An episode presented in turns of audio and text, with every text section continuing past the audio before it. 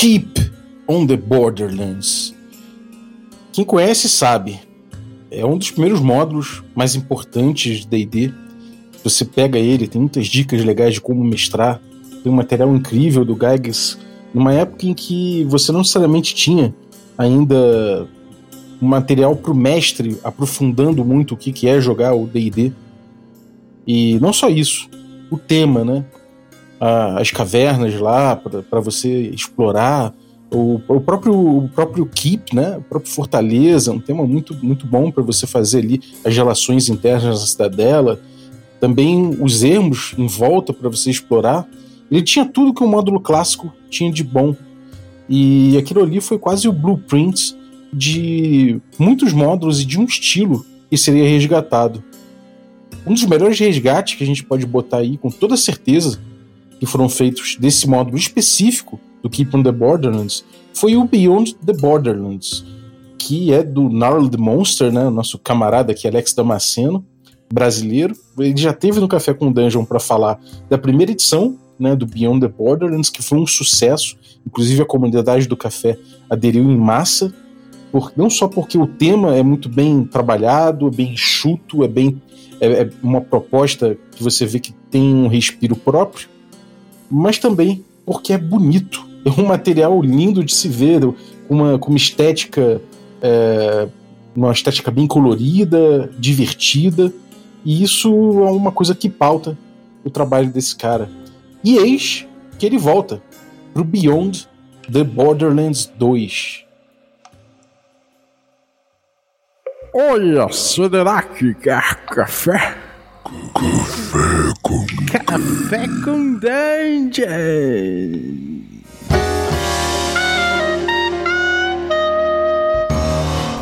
Bom dia, amigos do Regra da Casa. Estamos aqui para mais um Café com Dungeon na sua manhã com muito RPG.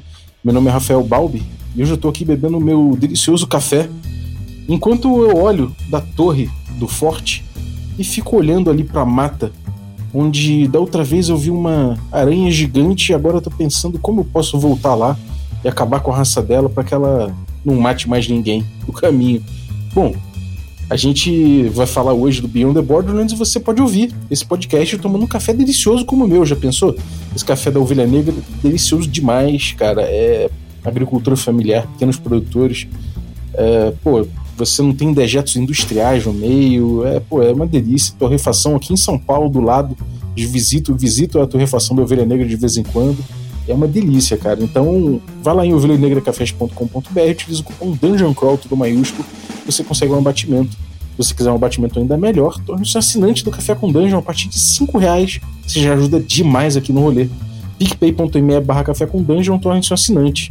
Eu queria, antes de começar aqui, última coisa, é, pedir pro, pro Tito, né, o editor aqui, botar o depoimento aqui do mais um depoimento que a gente está colhendo pro episódio mil do Café com Dungeon. Eu falar 100, mas não é 100, episódio mil. Então, como a gente está fazendo o, a contagem regressiva dos 50, né, dos 50 últimos aqui até chegar no mil, é, eu peço para vocês que, pode, que mandem depoimentos, pode ser por áudio, pode ser por texto também, pode ser no regra da casa@gmail.com Pode ser no Telegram, arroba rbalb, você pode mandar direto por lá. Pode ser por voz, pode ser escrito, que eu leio, não tem problema. Como é esse depoimento que vai entrar aqui. Oi, pessoal, aqui é o Vinícius Caldas, apoiador do Café com Dungeon. E eu queria dizer que eu acompanho o Café com Dungeon desde o começo, desde o primeiro ano. É, e eu sempre tive momentos de, de consumir o RPG como um todo. Eu dava um tempo, voltava, mas quando surgiu o Café com Dungeon, eu de fato comecei uma, uma jornada diferente do que eu já tinha feito. Porque por ser um podcast diário e ter essa, essa fonte de informação diária né, do RPG, eu comecei a me aprofundar muito mais né, no hobby. Eu tenho que dizer que o Formação Fireball me ensinou a jogar RPG e o, o Café com Dungeon me tornou um RPGista digamos assim. Porque você jogar RPG, você consumir esse hobby, é, já é com certeza o bastante, mas quando você leva essas discussões e todo o aprofundamento que a, essa arte que é jogar RPG é, pode oferecer, você abrir um outro campo muito mais voltado ao game design para quem tem interesse de, de produzir RPG, de, de, de viver é, mais profundamente esse hobby. É, o Café com Dungeon é uma porta de entrada assim que é difícil de você voltar atrás. A partir do momento que você tem contato com, com as ideias que são trazidas, com as, as formas diferentes de abordagem do RPG que a gente tem, com certeza você abre um prisma muito, muito maior do que tudo que eu já tinha visto. E o grande responsável por isso é o Balbi, com certeza, porque apesar da gente ter muita informação hoje em dia, eu acho que o que torna o, o podcast tão forte é essa curadoria. Então, esse filtro que, que o Balbi passa, e ao mesmo tempo que às vezes ele não concorda com certo tipo de abordagem ou não gosta de algum tipo de, de, de sistema, é, ele traz isso pra gente, coloca as ideias na mesa e todos os ouvintes e agora os apoiadores, que o grupo, ele, eu vou reforçar sempre o que ele fala, né? Que o grupo ele, de apoiadores se tornou algo muito, muito legal de, de, de, de viver, porque sempre rola esses debates, sempre com respeito, né? E eu acho que é uma, uma sequência da filosofia do Café com Dungeon. Então essas ideias estão na mesa, a gente utiliza essas ferramentas, essas, essas formas de jogar, essas ideias novas, ideias antigas que podem ter uma abordagem nova. Então, foi uma redescoberta do RPG para mim e tornou aquela durante a pandemia uma espécie de momento, um momento mesmo assim de, putz, saiu episódio novo, vou ouvir, seja dirigindo, seja lavando louça, seja estudando, ouvindo música, de, de qualquer forma, foi uma, uma forma de, de ter o contato diário com, com RPG e ter esse contato prolongado, né?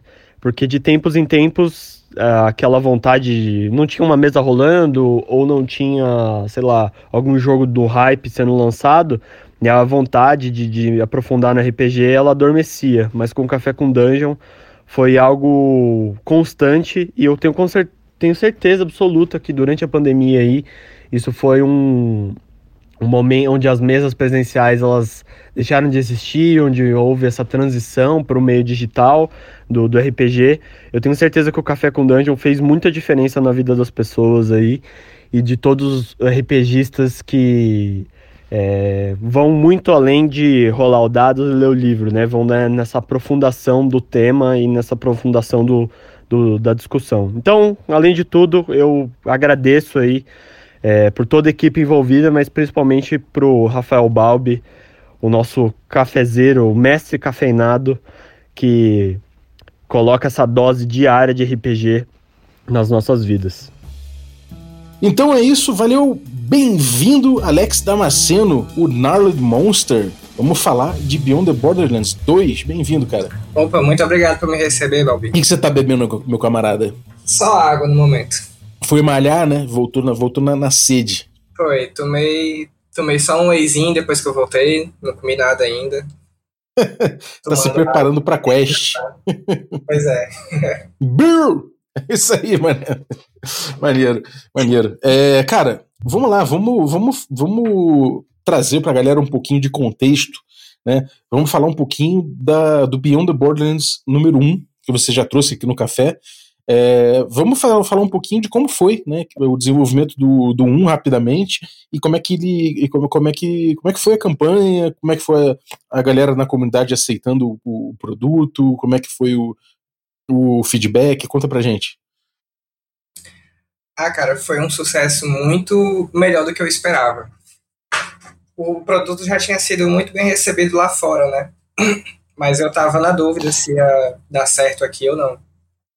Uhum. E, assim, demorou um pouco mais, assim, do que eu...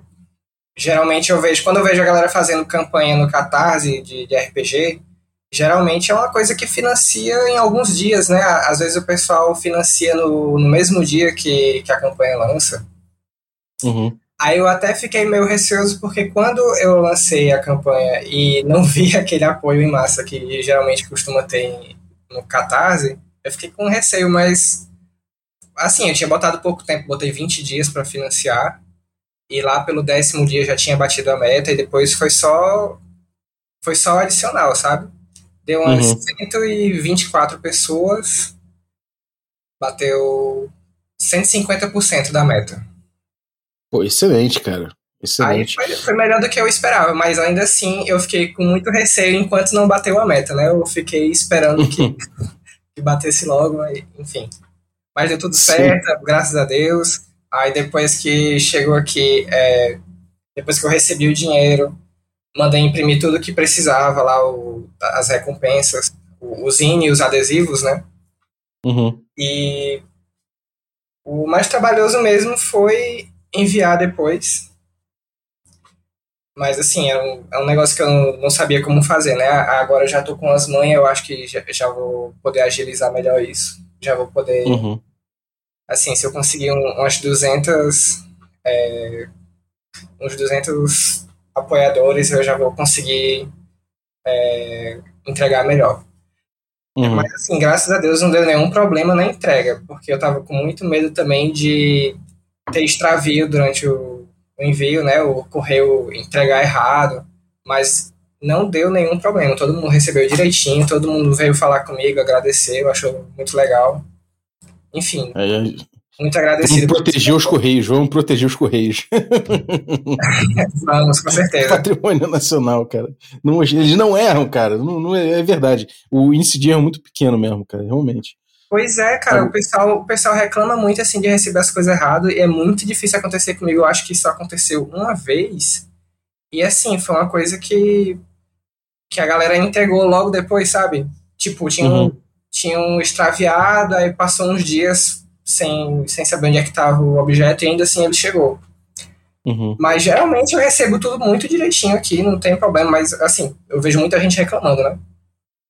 É, eu já tive umazinha e outra extraviada, mas assim, é no meio de um monte que eu mandei, então acho que realmente não chega a ser um não chega a ser um perrengue, né, cara? Não chega a ser um problema. Não, não. É bem tranquilo. Maneiro. Maneiro. Agora me diz, cara, é, você teve feedback, a comunidade aceitou e utilizou, você viu a galera, a galera te trazendo, te trazendo feedback, a galera evoluindo com o teu jogo e o que que te trouxe de lição do primeiro para o segundo agora que você que você é, pode colher para o segundo pro segundo volume do Beyond do, do Beyond the Borderlands. Cara, assim, os, os feedbacks que eu recebi foram todos positivos. Eu não vi, não veio ninguém dizer assim para alterar alguma coisa e tal.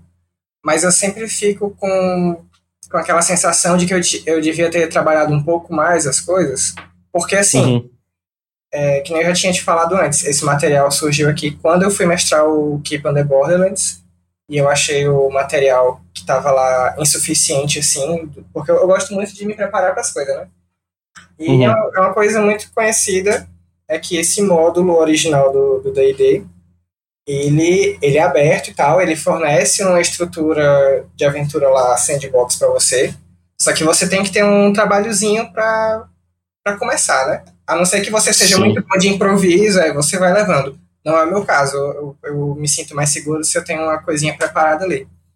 Uhum. E aí eu fiz o um material mas, assim, eu, eu diria que eu só usei 50% no máximo desse material que eu fiz na primeira edição. Foi usado em mesa. O resto eu, eu, eu escrevi, mas eu não utilizei. Então, eu não sei como é que seria na prática. Uhum. E eu tava. É, isso é a maldição de quem gosta de prep, né? Quem gosta de prep, eventualmente vai ter prep que não vai ser usada aí, não tem problema nenhum nisso. É, pois é. E aí, mas aí hum. fica aquela sensação assim, que você não sabe como é o negócio na prática, não sabe se é legal, se é interessante, enfim. Uhum. É, mas se a galera deu um feedback positivo é porque acabou que a galera curtiu, né? Então, uhum. de fato, pô, eu também, cara, a galera falou muito bem, deu, deu pra ver pela movimentação da comunidade do café em torno do Beyond the Borderlands que todo mundo curtiu muito, que todo mundo aprovou, sacou? Realmente, é, a galera só, só curtiu. Então, Acho que realmente é. reflete ah. aí o produto. Agora, cara, uma coisa, uma coisa curiosa a respeito do, do Beyond the Borderlands, né? É que você, você usa as lacunas que tem ali na, no próprio no próprio na própria aventura original, né?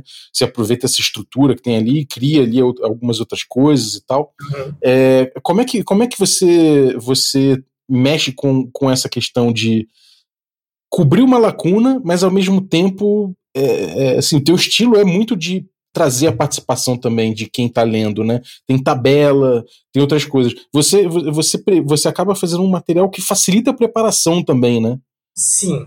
A, a ideia sempre foi que a pessoa não precise fazer preparação com esse material. Ela pega, senta com a galera, cria os personagens e começa ali a partir da fortaleza, né? Uhum. Aí, assim, é, você rola as tabelas e, e rola as tabelas e já tem ali o material pronto para mesa, né? Pois é. Mas assim, é, um, é uma coisa que eu, eu sugiro até no, no próprio Zine, que a pessoa dê uma lida antes. E como é um material pequeno, né, tem. O primeiro tem umas 20 páginas de conteúdo.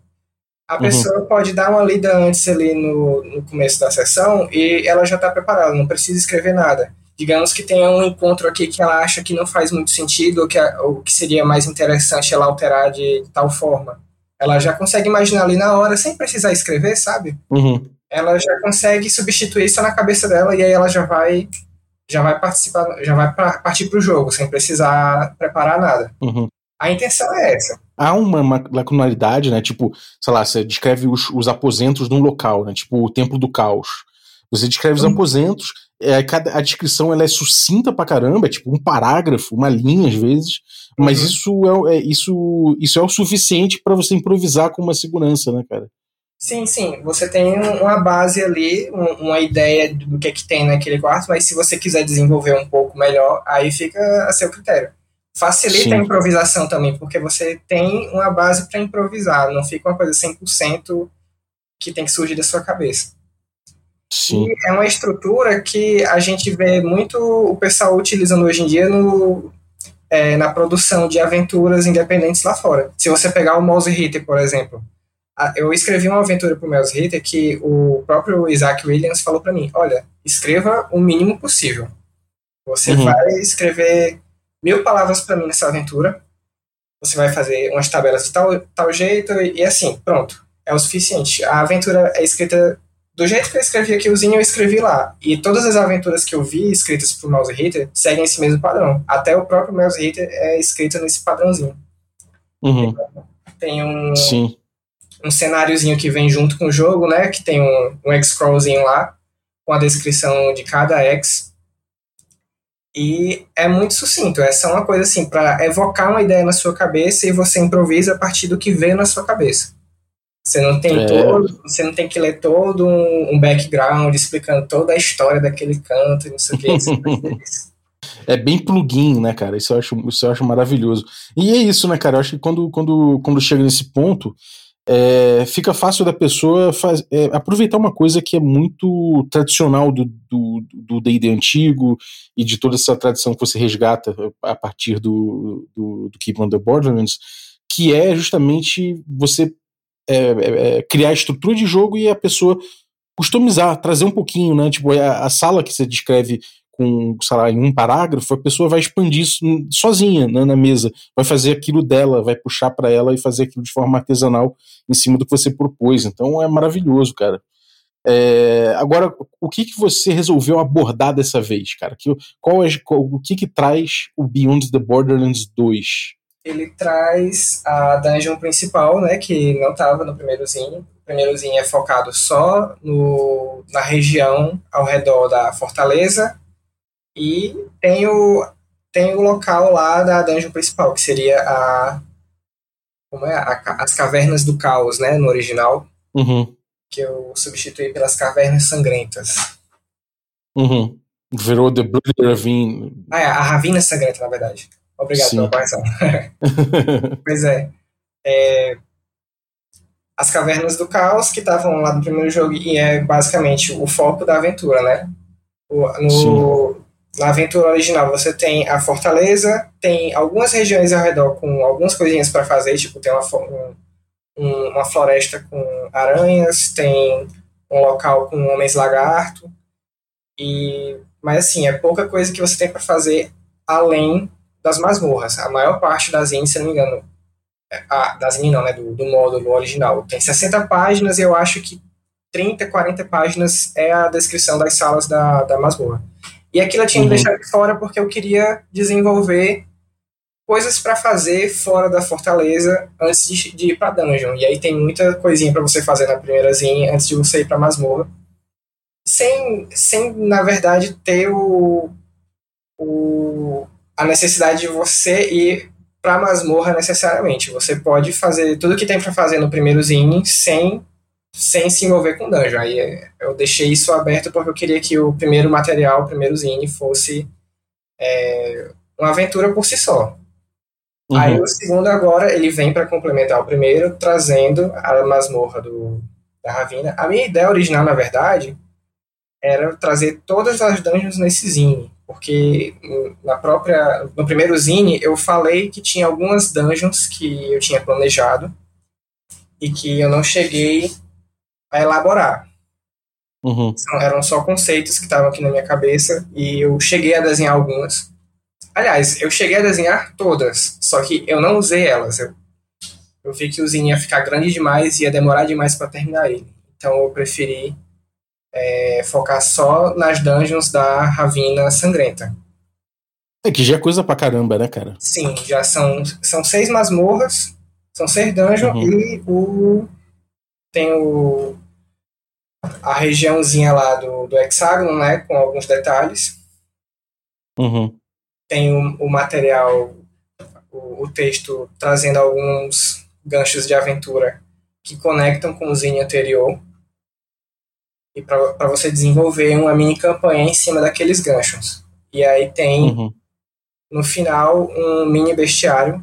Mini não, né? Porque tem 60 monstros. Só que eles são bem concisos e tem o, os stats ali que eu fiz pro, para ser compatível com o joguinho minimalista que eu fiz. Uhum. Mas assim, ele é bem fácil de adaptar para qualquer sistema old school, né? Cara, é muito, é muito foda. O, o Old Bear tá incrível, cara. Cada monstro desenha, desenhar, bem desenhadinho, assim, nesse estilo, nesse estilo que você tem, né? Que, é, que eu acho que é uma marca registrada, assim, que é bem cômico, mas ao mesmo tempo é, é afiado, né? Parece uma. Sei lá, cara, me lembra um pouco uma estética de, de às vezes de tatu old school, sabe? não é exatamente tatu old school, mas me lembra um pouco, talvez pela, pelo traço grossinho e ser uma coisa, sei lá, é, é, a grossura do traço em relação ao tamanho geral da imagem, sabe? Mas coisa que eu gosto muito, assim, dá vontade de tatuar, cara, dá vontade de tatuar. Pegar o Uber, tatuar o Uber no, no, no peito, tá ligado? o Walking Armor, tá tudo bonitinho, assim. Tem uma, coisa da tua estética aí, cara, principalmente em relação a mapa, que me lembra videogame demais, assim, me lembra um Zelda, por exemplo. Eu tava vendo aqui o desenho da, do, do hexágono da Bloody Ravine, né, a Ravina Sangrenta, e é, os níveis, né, os barrancos, os níveis, as árvorezinhas e tal. É, você até falou de outra vez dessa, dessa tua influência, né, uhum. do, do, de desenho e tal, mas comenta pra galera aí, cara, como é que foi trabalhar esse tema das, das, das, das cavernas do caos reelaborado para para a Ravina Sangrenta, não somente em termos de arte, mas em estética, decisões também de do que, que você resolveu mudar da dungeon, porque é um clássico também, né? Sim, sim. É, eu não sei se tu chegou a ver, mas eu fiz é, uma versão isométrica do mapa original que tem no, no, no módulo. Tu chegou a ver? Uhum. Sim, sim. Pois é, eu fiz o, a versão isométrica e e eu também fiz uma versão resumida. É, peguei a aventura, aliás, a parte toda das masmorras do, do caos. Uhum. E fiz um resumo para caber numa folha só. Para ficar fácil uhum. de mestrar. Aí eu utilizei aquilo ali. Enfim, era. Quando o, o trabalho de resumir aquele texto me ajudou muito a, a pegar o, qual era a intenção daquele jogo, né? Sim. Tem um, tem um lance meio. Tem um lance meio colonialista sobre, aquele, sobre aquela masmorra. Uhum. Eu não sei te explicar direito, não sei elaborar muito bem sobre isso, mas tem alguma coisa que me incomoda no, no modo como aquela masmorra é feita. É, porque aquilo é um ecossistema completo, né? Você tem facções, você tem. É, você tem alguém vivendo ali, né? De certa forma, Pois de um é. jeito ou de outro, você invade para explorar, para tirar os. para saquear tudo que tem ali e ir embora, porque eles são inimigos, né? Malvados, que a gente costuma ver dessa forma, e isso é uma visão também que é, é, é coronelista, né? Não tem jeito de dizer Pois que é. não é. Mas sabe, mas sabe o que é foda? É porque assim, o, o módulo original não tem consciência disso. É um módulo feito para aventura heróica, certo? Você, tá, Uhum. você é um herói e você tá invadindo a casa da galera, matando todo mundo, pegando Sim. a porra deles e indo embora. Sim. Aí tem, tem o lance lá do, do culto do caos, né? Que, digamos que o culto do caos fosse o foco daquela aventura. Você tem, tem um, culto que tá matando uma ruma de gente naquela região e você tem que encontrar tem que encontrar eles e matar eles. A questão é que aquela parte da masmorra ela é o final. Porque os monstros Uhum. que tem ali já é tipo o nível lá em cima. Então o módulo foi desenhado de um jeito assim, que primeiro você tem que matar essa galera aqui que não tem nada a ver com o culto do caos. E depois você vai matar o culto do caos. Uhum. E aí fica um, um lance meio esquisito, tipo, eu preciso mesmo fazer isso? Digamos que você Uhum. queira jogar, eu quero fazer uma campanha centrada no culto do caos, você pode, pode simplesmente ignorar aquelas cavernas, fingir que elas não existem e usar só a parte da masmorra do, do culto, né? Uhum. Mas, enfim, eu acho que é o único gancho de aventura que tem no módulo original que força você a interagir com as outras criaturas que não são do, é, do culto, os orcs, né, os goblins. A- a- o único outro gancho é você procurar um mercador desaparecido. Eu acho que é isso, é um mercador que está desaparecido e que cobraram resgate por ele. As criaturas estão cobrando resgate do, do cara que, que desapareceu. E aí você tem que encontrar ele. E tirando isso, a única coisa que sobra é o, o culto do caos. Uhum. E aí, enfim, você não tem muito motivo pra chegar e invadir a galera tirando esse lance do mercador. Depois que você Uhum. resolve, se você resgata esse cara, você não tem mais motivo pra ir nesse lugar, a não ser que o, a aventura seja sobre você roubar a galera, pegar o, o ouro deles e aumentar o seu nível, né? Que geralmente é, o, é a questão desses jogos. Uhum. Quando o jogo é Tem, tem, é, tem, tem uma coisa curiosa a respeito do Keeper on the Borderlands, que é uma que é uma sala específica dos orcs. Né? Você, deve, você já deve estar ligado no que eu tô falando. Que, tipo, normalmente você vai lá, faz essa, essa carnificina, É que os líderes se encontram, é? É, e você tem eventualmente ali uma sala com, com orcs, é, mulheres e crianças, né? Que ele coloca de uma forma como se Ah, fosse sim. indefesas, né?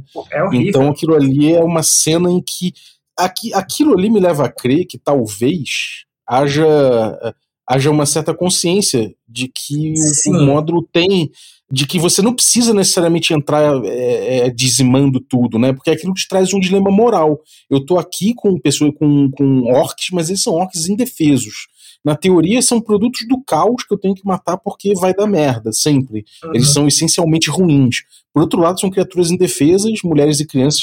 Quer dizer, as mulheres não necessariamente poderiam ser indefesas, mas do jeito que, que coloca no módulo, parece que, que é esse o objetivo, é retratá-las como indefesas, isso é problemático por si só. Ela- elas são um pouquinho menos perigosas do que os orcs normais. O- A questão delas é só porque elas estão desarmadas, mas elas têm mesmo Exatamente. armas de Exatamente. armas de- Enfim, É, dá pra botar elas pra lutar, de qualquer forma, Sim. mas ainda assim, é, a- a ideia é de que eles não são páreo pro grupo, né? Uma vez que o grupo chegou ali. Então, ali me parece que há uma discussão um pouco moral, né? De falar, e aí, o que, que vocês vão fazer com essa, com essa situação, né? É, eu não sei exatamente qual foi a intenção do Gygax, eu nunca li sobre isso da, da boca dele, né? Então, é, eu não sei dizer. mas tem um Mas assim, contexto, é uma tem um coisa contexto- curiosa, né? tem um contexto sobre o Gygax que que bota essa cena em questão de um jeito ainda pior, porque eu, eu não lembro exatamente onde foi que eu li, mas eu tinha, um, tinha esse lance, alguém tinha perguntado pra ele sobre é, se um cara que é o alinhamento for lawful good, ordeiro do bem, né? Se ele Uhum. matar orcs indefesos, ele continua sendo lawful good? E ele dizia Uhum. sim. É moralmente aceitável para ele, os deuses dele não vão achar ruim. E é uma questão da consciência dele. É, então pro Garg tem que ser esperado que essa sala seja dizimada igualmente, assim. Sim. Não é, que- não é nem que seja esperado, mas assim, é, um, é uma coisa que para ele é como se fosse moralmente ambíguo, só que a gente sabe que não é.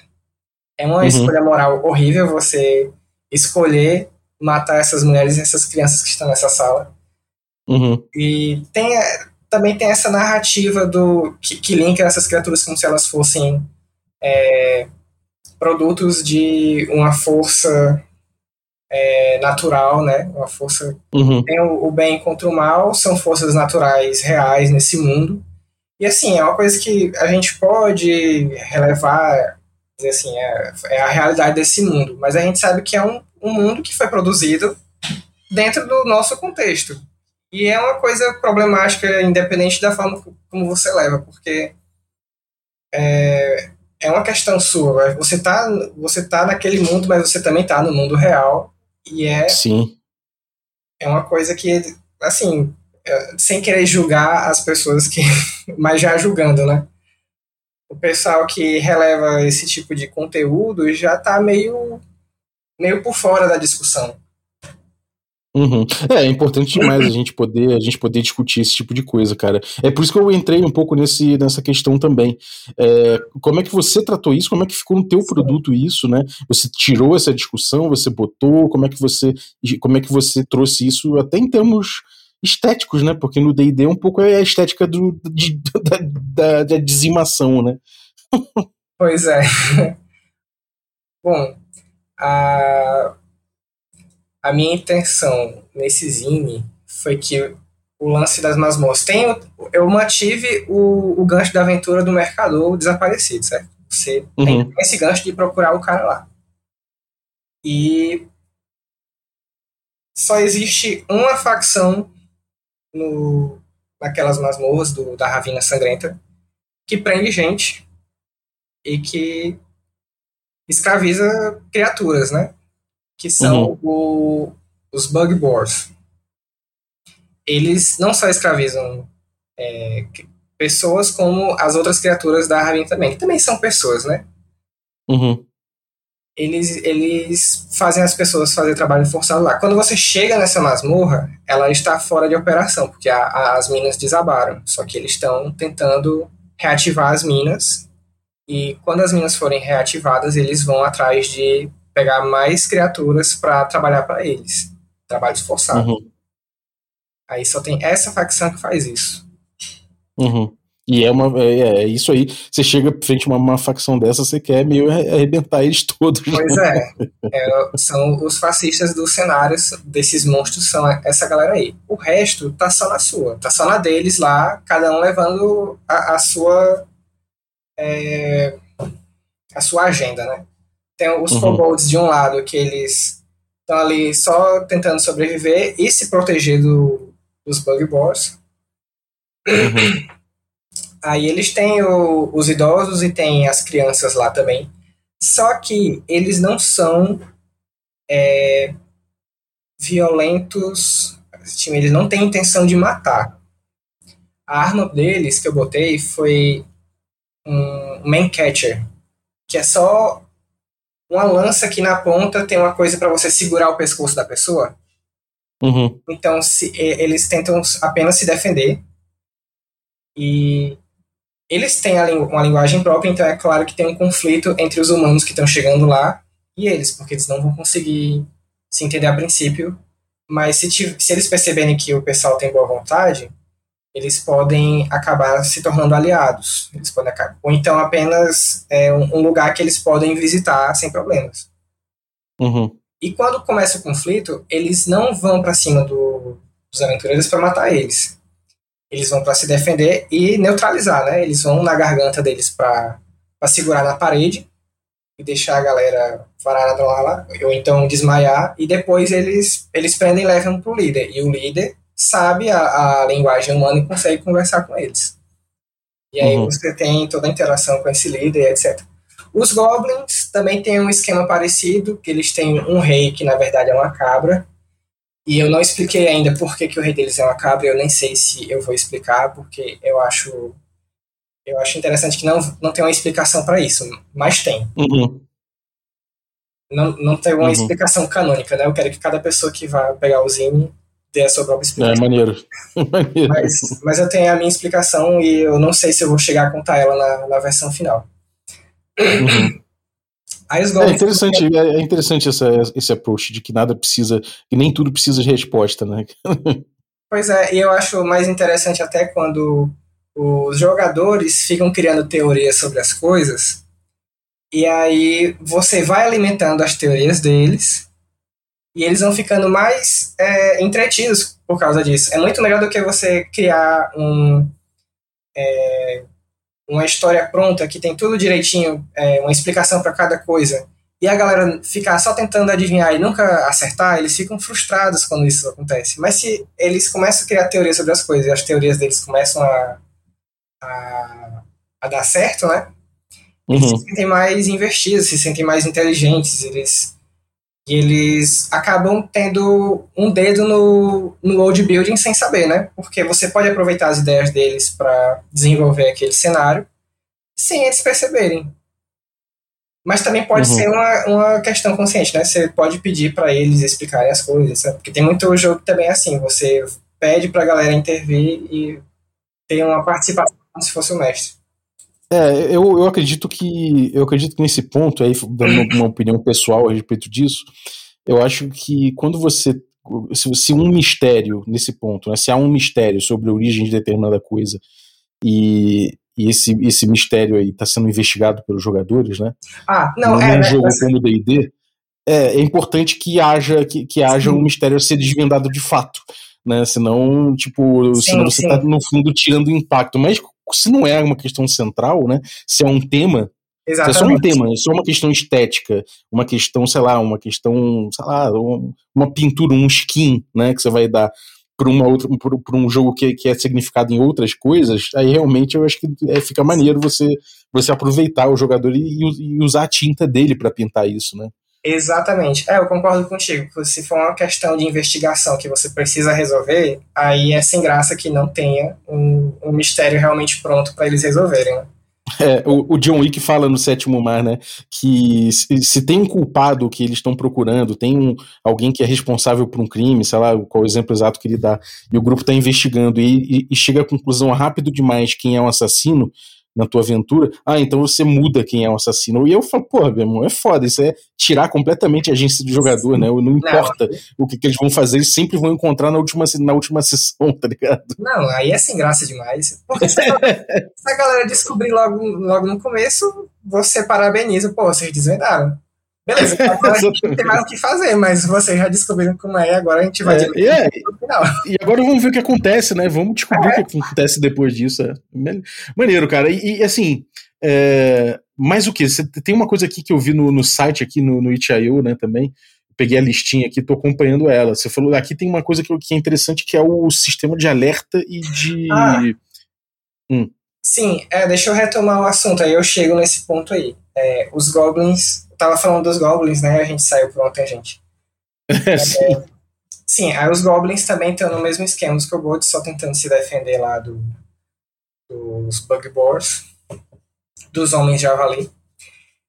E aí ele tem, eles têm todo um ecossistema, né? Cada, cada dungeon tem o seu ecossistemazinho lá funcionando e tal. Eles têm um, um, um, uma sociedadezinha complexa ali dentro da masmorra, com uma economia própria, etc. E aí tem o, os Rinolls que é como se fossem apenas monges que estão é, estão sempre meditando. Então eles não querem problema com ninguém. Eles são os isentões da história, porque eles têm a capacidade de intervir para acabar com o que o, os homens de Avali estão fazendo, mas eles não fazem, porque eles estão apenas ali meditando na deles. Uhum. E aí, por último, tem é, o, o Templo do Caos, que eu dei uma redesenhada nele para ele ficar mais simétrico por um motivo bem específico. Teve até um amigo meu que reclamou do do, layout que eu fiz para essa dungeon, porque disse, ah, esse, esse é o templo do caos, mas tá, não tá parecendo muito caótico para mim, tá parecendo muito muito como é, muito igualzinho, muito simétricozinho, muito cheirosinho, uhum. não parece um lugar que a galera não deveria ir. E aí eu pensei, justamente, porque o título desse, desse templo Templo do Caos é um título que as pessoas do castelo colocaram, não é o, o título original deles. Uhum. E o título não tá no Zine ainda, porque é uma coisa que, que eu vou elaborar melhor depois na versão final. Mas uhum. a intenção é que o Templo do Caos é apenas um, um nome que deram para aquele lugar, mas ele não é. E a pista tá na masmorra de baixo, porque embaixo do templo tem as catacumbas dos elfos. E ela tá uhum. protegida por magia, uma magia forte lá para impedir que a galera avance numa certa agenda lá do, do vilão que eu coloquei no Zine. Uhum. E aí, enfim, esse lance aqui tem, tem a mesma ideia lá do, é, do módulo original. Você pode ir entrar nas outras masmorras para procurar o mercador. E tem o, o gancho do, do templo. Então você tem dois ganchos aí para você seguir. Só que o gancho do templo tem duas, duas pessoas que te mandam pro templo. São dois agentes diferentes, dois NPCs, que cada um tem a sua agenda com o templo. Uhum. Eu, eu, eu, mantive os mesmos ganchos do, do modo original, só que eu dei uma, uma, uma desenhada aí para que você não precise passar pelas outras masmorras. Você pode ir direto pro templo, se você quiser ir confrontar apenas a galera do templo. Uhum. E tem uma uma, uma diferença também, porque no templo não tem cultistas. Tem uma outra coisa lá. E você avança o, um, uma aventura lá dentro que não envolve você matar ninguém. Uhum. Você pode apenas escapar das coisas que tem lá dentro, conseguir o que você precisa e sair. Então não é uhum a aventura não é toda desenhada para você farmar XP, você é, roubar todo mundo que tem lá dentro. Não. Isso aí é o que cada um vai querer fazer. Mas ela, ela é simplificada de um jeito que você não precisa o conflito direto para resolver nada.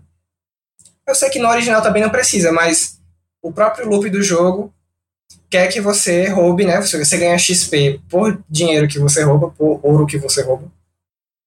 Uhum. Então tem um loop ali que existe uma experiência específica que o módulo quer que você faça. Uhum. E no, no meu é mais aberto. Eu dei assim as instruções porque que cada NPC queria, mas aí como você resolve é com você. E como o, eu, eu fiz compatível com o RPGzinho que eu que eu fiz, o, o conjunto de regras que eu fiz lá que é baseado no D&D, só que tem uma umas diferenças bem específicas, ele não tem avanço, por exemplo. Não tem aumento de nível. Você pode até fazer você pode até usar avanço de outros jogos para fazer. Só que eu, eu desenho uma experiência que você não precisa de avanço de nível para continuar jogando. Uhum. Então, os tesouros que tem nesses lugares não precisam ser roubados para você ganhar XP. E aí fica uma questão apenas de que você quer fazer com esses tesouros. Tem muito artefato mágico, né? Cada um com um efeito diferente. Aí, se você quiser, você rouba só essas coisas para você usar. Você não precisa pegar uhum. ouro de ninguém. E aí tem a mecânica que você estava perguntando, né? Sobre o nível de alerta. É, tu conhece o Metal Gear Solid 5? Sim. Já jogou, né?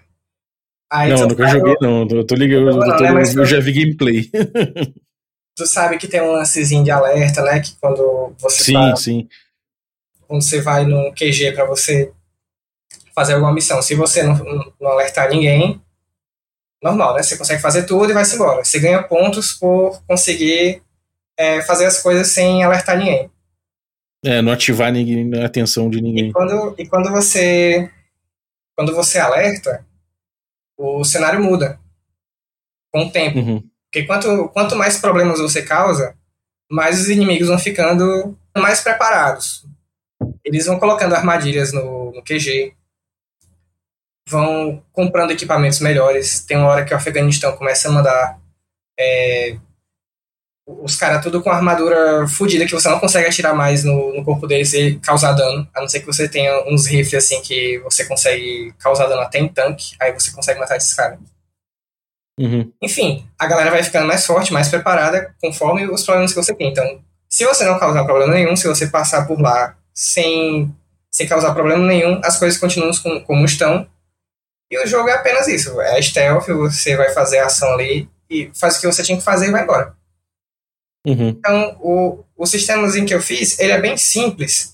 Eu até pretendo elaborar ele um pouco melhor depois, mas ele já está funcionando porque para a proposta desse zinho aqui, que é você conseguir entrar nesses lugares e você pode fazer até uma, uma inspeção rápida da, das primeiras salas antes de, de entrar.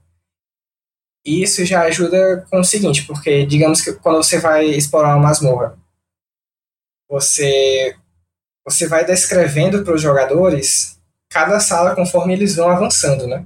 Uhum. com esse lance do, de você fazer uma escolta rápida adiante, o cara vai e volta, e tem a chance dele não conseguir voltar. Se ele não conseguir voltar, você fica sem as informações. E aí você tem que resgatar o cara que foi lá, né?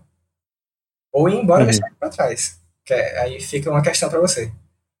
Mas se ele conseguir Sim. voltar, os jogadores já podem elaborar um plano de ação, uma rota entre essas salas antes de entrar na masmorra. E eles já podem elaborar um plano ali, já fazer uma heistzinha e avançar a masmorra inteira sem, sem esbarrar em ninguém. Eles Uhum. podem apenas ver como é que a a- o pessoal se comporta lá dentro. É, enfim, escolher interagir só em momentos específicos. Ou eles podem apenas bat- chegar lá na porta da caverna e dizer, ô de casa, chega aí, e, e conversar com os caras. Mas aí tem esse sistema se você quiser apenas fazer o- a busca rápida. Já fica melhor para você encontrar o mercador, por exemplo. Você, se você entra numa masmorra, vê que ele não tá lá, você vai embora e não incomoda ninguém. Aí você Uhum. já parte pra próxima até você encontrar ele. E a, a única a única masmorra que as únicas masmorras que essa mecânica não funciona muito bem porque, porque são masmorras hostis é o Templo do Caos e as catacumbas élficas. Uhum. Você não consegue usar esse sistema lá porque a galera não tá não são apenas não são povos vivendo em casa, né? Se preparando e se defendendo de invasores. Não, são defensores. Eles estão lá para guardar o lugar mesmo. Estão esperando a todo momento que alguém entre e, e eles vão lá para matar. Uhum. As outras quatro dungeons não tem esse esquema. A- mas o templo e as catacumbas têm. Pô, cara, é incrível, incrível. Agora, conta, conta pra gente é, como é que tá a questão aí do. Pra, pra galera conseguir mais uma, uma cópia aí do Beyond the Borderlands 2. Conseguir mais uma cópia? É, não, pra conseguir uma, pra si uma cópia, né? Pra, pra, pra conseguir comprar o Beyond the Borderlands 2. Ah, sim. É, tá no itch.io, já tá em inglês lá. E vai tá, eu vou lançar o financiamento agora dia 10 desse mês. Ou Uhum. dia 12, dependendo do, do- da resposta que eu tô esperando aí do, do fornecedor. Aí vou lançar o financiamento e a galera já vai poder comprar a versão em português junto com a- o primeiro zine também. Quem perdeu o financiamento anterior vai poder pegar o primeiro zine nesse financiamento também. Aí eu fiz um Uhum. planejamentozinho assim de imprimir mais 50 cópias mais ou menos do primeiro zine. E aí vai depender da demanda, né? Mas eu, eu planejei o orçamento para ter 50 cópias do, do primeiro e 150 do segundo. Aí dependendo Uhum. da demanda aí a gente vê como é que fica mas vai ser nesse esquema mesmo. Que a galera que quiser, que tiver perdido o primeiro, vai poder é, contribuir nesse financiamento agora. Uhum. Maneiro. E vai ser o financiamento no It, Não, não, é no Catarse. no, no Catarse mesmo, né? Que nem o outro. Eu vou fazer o financiamento no Catarse. Ah, tá, tá. Não, beleza. Que Mas- agora tem uma galera lançando. Quem, quem tiver muito apressado pode ir atrás já no, da versão em inglês no, no It. Mas lá não Uhum. tem a versão em português ainda. Assim que o financiamento acabar, eu espero que a tradução já esteja completa. E aí eu já, já, já posto lá no It e a pessoa já tem acesso ao PDF, se quiser. Mas assim, eu vou mandar o PDF, o para todo mundo que tiver investido. Só que nesse, nesse momento agora, nesse financiamento, eu não vou colocar a recompensa só pro PDF, porque teve pouco interesse e tal, aí todo mundo que for comprar o físico vai receber o, o link do itch.io, a chave de acesso Uhum. para baixar todos os arquivos, tanto do primeiro zine quanto do segundo. E é isso. Ah, maneiro. Legal. E, cara, é, o que, que você mais tem aprontado além do, do, do Beyond the Borderlands? O que, que você tem feito aí? Conta pra galera. É, que mais que eu estou preparando de material? É, de outros jogos, de, sei lá, participando de algum projeto, algum jam, alguma coisa, o que, que você tem feito? O trabalho mais recente que eu fiz foi pro Brave Zenith. Tu já chegou a ver? Não, não vi ainda, cara. O Brave Zenith do Giuliano Riverato, Bacto. É, tô ligado, tô ligado. Pois é. Tá maravilhoso. Eu tenho certeza que quando esse RPG é, for publicado aqui no Brasil, vai ser um, um grande escarcel, porque ele vai ser muito bom. Ele tem uma Ele experiência. vem pro Brasil? Sim, é um, é um RPG brasileiro, né? Só que ele tem uma Uhum. versãozinha menor e ele estava financiando recentemente, teve um financiamento lá fora para publicar ele em inglês. E aí o Gil estava fazendo uma versão ampliada do, do, do jogo, né? Com mais conteúdo e tal. E deu, acho que ele fez algumas, algumas coisas diferentes também, deu uma modi- modificada. E eu acho que ele vai publicar de novo no Brasil, possivelmente. E dessa vez a edição física, porque eu acho que não tem a edição física do, do primeiro, da primeira versão. É, então, é maneiro. Se vier, vier uma versão física brasileira aí, pô. E assim, ele tem uma pegada bem de Final Fantasy, sabe? Videogame. Sim. Ele tem essa expectativa, só que é como se fosse um, um Final Fantasy brasileiro. Ele é ilustrado pelo Silva Azulão, não sei se tu conhece. Que Tô faz ligado, tô ligado. no Twitter, no Instagram, etc. É, eu troquei uma, eu troquei uma ideia com, com o Juliano, cara. Pois é, enfim, esse jogo vai ser muito bom. E que mais? Aí, recentemente, agora eu tô trabalhando em algumas coisas. Eu tô, tô esperando um pessoal mandar a descrição de algumas ilustrações para fazer. E eu tô escrevendo uma aventura pro Best Left Buried. O cara me Uhum. contratou recentemente, aí ele tá só esperando o. É, eu terminar o primeiro esboço, o primeiro rascunho pra mandar pra ele, né? Fora isso, eu vou lançar agora, eu tô preparando um, um cenáriozinho, um micro cenário para financiar lá fora pelo itch.io, fazer um it funding. Aproveitar o Zine Monte que está acontecendo agora em fevereiro para arrecadar um, uma grana aí para fazer esse micro cenário que já faz, sei lá, uns dois, três anos que eu quero fazer ele, só que eu deixei ele parado porque eu estava trabalhando no Beyond the Borderlands. Aí eu tô aproveitando Uhum. o momento agora para desenvolver esse micro cenário. E que mais? Maneiro. E eu tô trabalhando umas expansões também pro Dungeon Rivers, que é o role set que eu usei pra mestrar o Beyond the Borderlands. Eu tô, tô- vou fazer umas expansões para ele, adicionar um, um sistema de magia próprio para ele, um- uns geradores de masmorra, gerador de, de cidade, essas coisas. Uhum. E a galera fala também que um sistema muito bom para para mestrar o Beyond the Borderlands é Thunderguns. Conhece? Sim, o, o- o- também tem umas ilustraçõezinhas bem bonitinhas, né? Pois é. Ele tem aquela Sim. vibe ali. O, Sim, ganhou uma premiação, né? Um, um N sim. em 2019, se não me engano, foi 2018. Ele, ele é bem minimalista, cabe num, num cartãozinho de, de envelope. Tem um pack de, de- eu acho que de, de hexágonos também. O autor dispon- é, disponibiliza ah, sim, é. que Ele fez um pack pra. Aquele programa né, que a galera usa pra desenhar mapa X alguma coisa, não esqueci. é- Uhum, Hexographer. Que o, Ah, não, Hexkit. Hexkit. Isso, X-Kit. Que até o. O. O Montijo fez, né? Uns X-Kits pro Into the Bronze. Eu não cheguei Sim, a usar sim. ainda, mas. Tipo, muito bonito os X que ele fez. Dá até vontade de eu fazer um depois. Eu ainda vou me É, organizar é, é maneiro mesmo. É maneiro mesmo. E aí, que mais? Bom, é Porra, isso. tá, Fazendo tá, esse. tá tá trabalhando pra caramba, cara. Tô, só tirei, tirei férias agora em janeiro e coincidiu com o Covid, né? no meio das férias eu peguei o Covid, aí graças a Deus já me recuperei antes de voltar a trabalhar.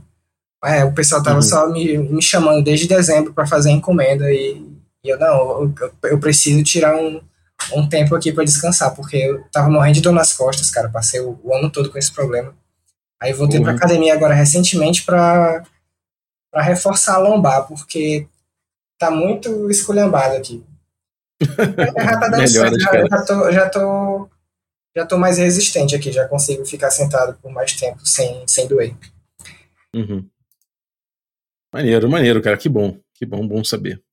Então, gente, acompanhe aí o Alex, o Gnarled Monster. Vou deixar os links é, no descritivo do episódio, tudo que ele quiser linkar. E aí, se vocês seguem esse, esse monstro, cara, realmente muito trabalho maneiro, muito estilo, muita reflexão. Realmente conteúdo bom de, de, se, de se apoiar. Então, valeuzaço, cara. Obrigado. Volte sempre. Sempre que tiver mais coisas aí, pode trazer pro café. E obrigado você que ficou ouvindo a gente até agora. Valeuzaço aí pela tua, pela tua audiência. Obrigado também aos nossos assinantes, a galera que torna, torna possível essa aventura. Então, vou agradecer eh, em específico os Café Expresso, inclusive a Juliana Carmo, que participou agora do mês de mentoria aqui com, com a Dani, com o Kobe, com a Camila. Então, parabéns pelo trabalho. Obrigado também aos assinantes de Café com Creme. Dentre eles, eu vou mencionar aqui o Daniel Saraiva. Muito obrigado pelo teu apoio. Agradecer também os nossos assinantes de Café Gourmet, e são, e são eles o Erasmo Barros, a Pati Brito, o Adriel Lucas, o Diego Sestito, o, Fran- o Chico Siqueira, o Rafa Cruz, Abílio Júnior, Denis Lima, Jean Paz, François Araújo, o Bruno da Silva Assis, Caio Messias Cavadzana, Pedro Cocola, o Jarbas Trindade, Felipe Escusteg, Thiago Lima Barbosa, Germano Assis, Rodrigo Freitas e o Playmon Lens. Galera, muitíssimo obrigado pelo apoio de vocês, um abraço e até a próxima.